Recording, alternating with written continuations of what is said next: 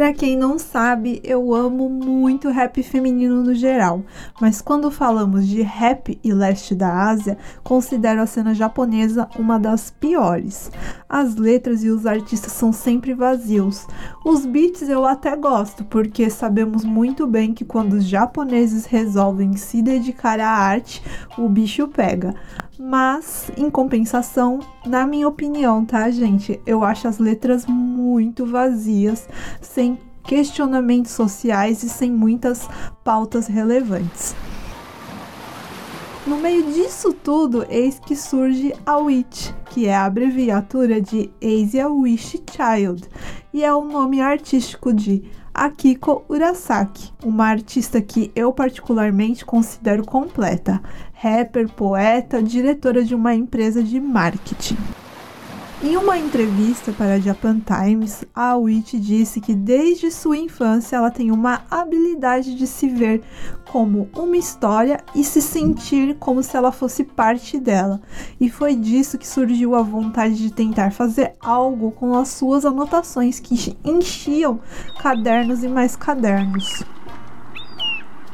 O coração da Witch sempre foi voltado para as praias, florestas e Okinawa, pois ela é natural de Okinawa. Na mesma entrevista citada acima, ela afirmou que um traço que moldou sua personalidade como artista é que desde a infância ela ouve muitas narrativas sobre o pós-guerra. Segundo ela mesma, é, são histórias que, apesar de parecer filmes de terror, foi algo que foi importante para que ela conseguisse colocar no papel e mostrar um pouco mais sobre a história de onde ela cresceu. Um traço de personalidade muito marcante da Witch é que em muitas entrevistas, quando perguntam para ela da onde ela é, sua origem e tudo mais, ela faz questão de dizer que ela é de Okinawa e não japonesa. E é assim, com a afirmação da Witch sobre o seu pertencimento a Okinawa e não ao Japão, que daremos início a uma série de conteúdos sobre Okinawa. Não sei se é Haisai ou Haitai, mas Uchi wa Mensore ao Descomplica Japão, o podcast com diálogos que você nunca ouviu. É um podcast destinado a pessoas que vivem, querem viver ou querem saber mais sobre o Japão de maneira simplificada, real e sem olhar orientalista. No Descomplica Japão, se você escolhe a pílula vermelha, você irá descobrir a verdade por trás dessa realidade mas se você não quer confrontar a verdade, basta tomar a pílula azul e retornar para a ilusão. Hoje é a sua dose de pílula vermelha aqui no Descomplica Japão e falaremos sobre Okinawa. E se você ficou perdida nos dialetos que eu usei no começo do episódio, já corre para o Instagram da Beltec, que é a Mayara, que morou alguns anos em Okinawa, vai te ensinar o significado de algum deles. Por falar em Beltec, a Beltec é nosso patrocinador. Se estiver procurando emprego em Aichi ou Mieken ou tenha a previsão de vir para o Japão e procura alguma empresa com experiência e mais de 30 anos no mercado, já corre lá nas redes sociais da Beltec e faça o seu cadastro, que é 100% online.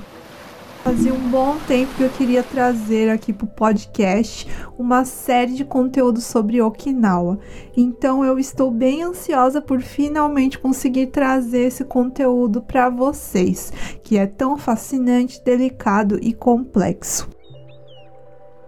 Não vai ser uma série curta, tá? Já vou avisando, teremos vários episódios sobre, pois tem muita coisa legal para contar e trazer sobre Okinawa.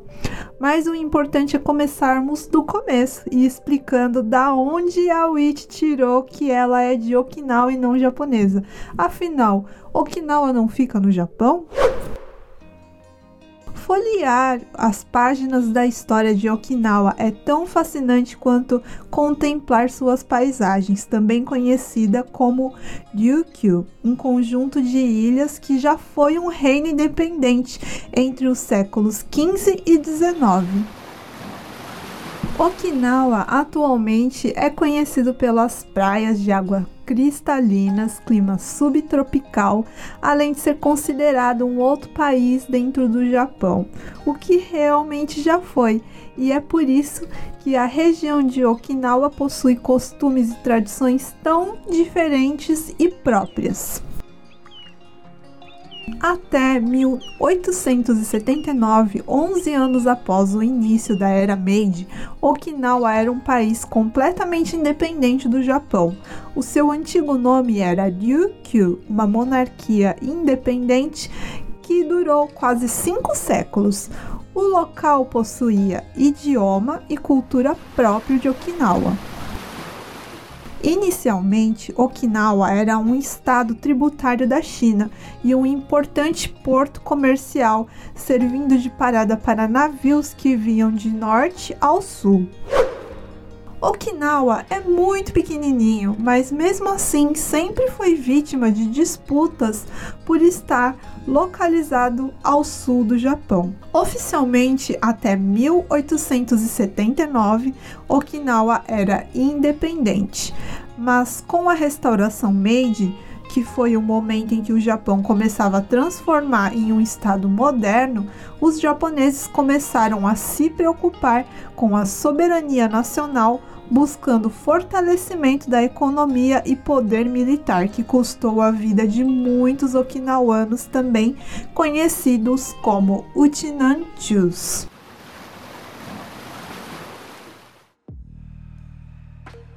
Inclusive, em um tempo não muito distante, os aliados também foram às ilhas de Okinawa para disputá-las e foi considerada uma das disputas mais sangrentas do Pacífico na Segunda Guerra Mundial, que durou 82 dias de muito terror contra a população local de Okinawa. As disputas por Okinawa foram diversas no decorrer da história, mas sempre foi principalmente devido ao fato de Okinawa ser considerada de extrema importância estratégica para o comércio e defesa do Japão, por ser uma rota comercial entre o Japão, China e Taiwan. Para o Japão, Okinawa ficava em uma região central no domínio do mar da China Ocidental, o que tornava a província um local estratégico. Havia receio de que talvez a China ou outro país ocidental pudesse ter influência sobre Okinawa, então o Japão aproveitou de uma situação que ele estava próximo e tinha poder militar o suficiente para destituir o rei de Okinawa. Sob o domínio japonês, Okinawa passou por um período de imposição cultural, proibição e substituição de seu idioma, censura religiosa, proibição de eventos culturais locais. O sistema educacional, por exemplo, só era permitido o uso de japonês tradicional. Caso o aluno utilizasse o idioma local, ele era punido com humilhação pública, como pendurar placas em seu pescoço, humilhando é, essa pessoa e era isso era feito principalmente em crianças com várias frases ofensivas como você é burro é, e etc. Uma das paradas assim que mais dá gastura nojo de falar é que os nativos de Ryukyu, no caso Okinawa, eram considerados pelo Japão como cidadãos de segunda classe do Império Japonês. Por exemplo, só conquistaram o direito ao voto depois de 20 anos que os japoneses e eram alvo constantes de caricaturas e ataques racistas. Não foi à toa que dezenas de civis de Okinawa foram obrigados a se alistarem ao exército japonês, incluindo crianças. Todos eles eram enviados em ações de risco e usados como escudos humanos, por exemplo. Muitos também foram mortos por não quererem se alistar ou ceder seus animais para o consumo das tropas japonesas. E teve muitos casos de execução por uso de idioma local. Vilas inteiras, por exemplo, foram incentivadas ao suicídio por japoneses. Cerca de um quarto da população local de Okinawa morreu na batalha incentivada por uma propaganda enganosa do Japão incentivando isso. Após a Batalha de Okinawa, a ilha ficou totalmente destruída. Os okinawanos também tinham que pagar altíssimos impostos para o governo japonês, viu?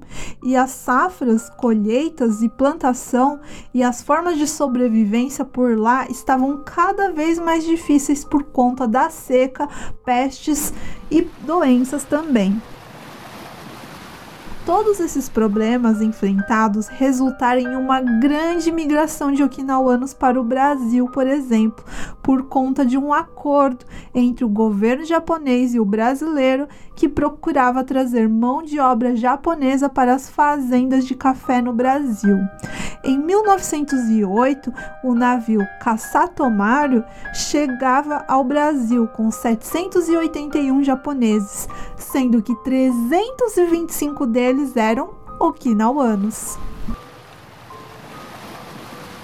Resumindo, a Segunda Guerra Mundial foi assim fatal para Okinawa. Durante o conflito, cerca de um terço da população da província foi morta. O exército japonês meio que tentou usar Okinawa como se fosse uma barreira de entrada para o território japonês. A política da época pouco se preocupava com a sobrevivência dos okinawanos. Lembra quando eu falei que houve suicídio de vilas inteiras? Então, o negócio chega a ser um pouco mais absurdo que isso. É, houve desde recrutamento de okinawanos para serem pilotos kamikazes, como por exemplo distribuir granadas, tá, para famílias se suicidarem antes de serem capturados. Eles meio que faziam uma propaganda assim que era muito mais, é, tinha muito mais honra você se matar do que você ser capturado capturado. Então, meio que eles convenciam os okinawanos a se suicidarem pelo Império Japonês. Estima-se que nesse período, de 100 a 150 mil okinawanos foram mortos. Com o final da guerra, como muitos sabem, tanto o Japão quanto Okinawa ficaram sob domínio norte-americano. Porém, para os okinawanos, essa ocupação permaneceu até meados de 1970, enquanto para os japoneses ela permaneceu até 1953. Isso ocorreu devido aos interesses estratégicos do governo dos Estados Unidos em manterem bases em território okinawano. Durante esse período, houve uma reestruturação econômica de Okinawa. No entanto, ao mesmo tempo, era também uma forma de dominação autoritária. A construção das bases militares provocou a expulsão das pessoas e a desestruturação do setor agrário, tanto que até hoje é totalmente desproporcional. Okinawa tem aproximadamente 20% do seu território dominado pelas bases americanas e abriga quase dois terços de todas as tropas americanas no Japão. Todos os anos, cerca de 26 mil militares entra e sai do Japão causando desconforto, conflito com moradores locais de Okinawa. São 28 bases só em Okinawa e é por isso que existem tantos americanos, filhos de militares nascidos em Okinawa. A reconstrução de Okinawa ocorreu de forma mais efetiva apenas a partir de 1972, quando a província voltou a estar sob o domínio japonês. A partir desse momento, Okinawa passa por uma série de transformações e passa a ter uma economia mais voltada para o turismo, aproveitando todas as suas paisagens paradisíacas. Foi só a partir de 1970 que o Japão deixou de ter uma postura assim de soberania em relação à cultura de Okinawa.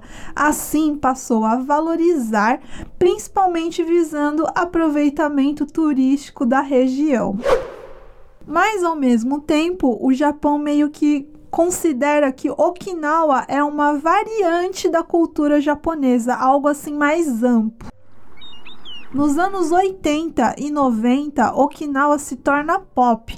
Surgem bandas okinawanas, animes e mangás com temáticas sobre a província. Hoje, Okinawa tem um IDH bem alto. Entretanto, até hoje, há bases dos Estados Unidos na província. Se por um lado a presença dos norte-americanos é um importante gerador de renda para a ilha, por outro lado, essa situação causa diversos desconfortos e problemas à população local, como por exemplo, poluição, acidentes aéreos e até mesmo casos de violência sexual. O índice não é muito baixo não, viu? Okinawa é muito conhecido por isso. Quanto ao Japão, a maioria da população de Okinawa busca integração com o país. Esse passado de preconceito e de violência já está bem distante das gerações mais jovens, mas devido a Okinawa ter uma história trilhada por caminhos tão doloridos, muitos migraram para outras regiões do planeta e acreditem ou não, um dos lugares que mais tem okinawanos fora do Japão é no Brasil.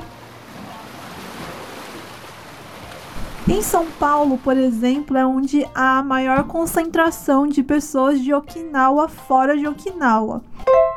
Eu não sei se vocês repararam, mas em São Paulo tem muitos festivais culturais de Okinawa e gastronômicos, e isso não é à toa. São Paulo parece que tem 180 mil pessoas que são de Okinawa.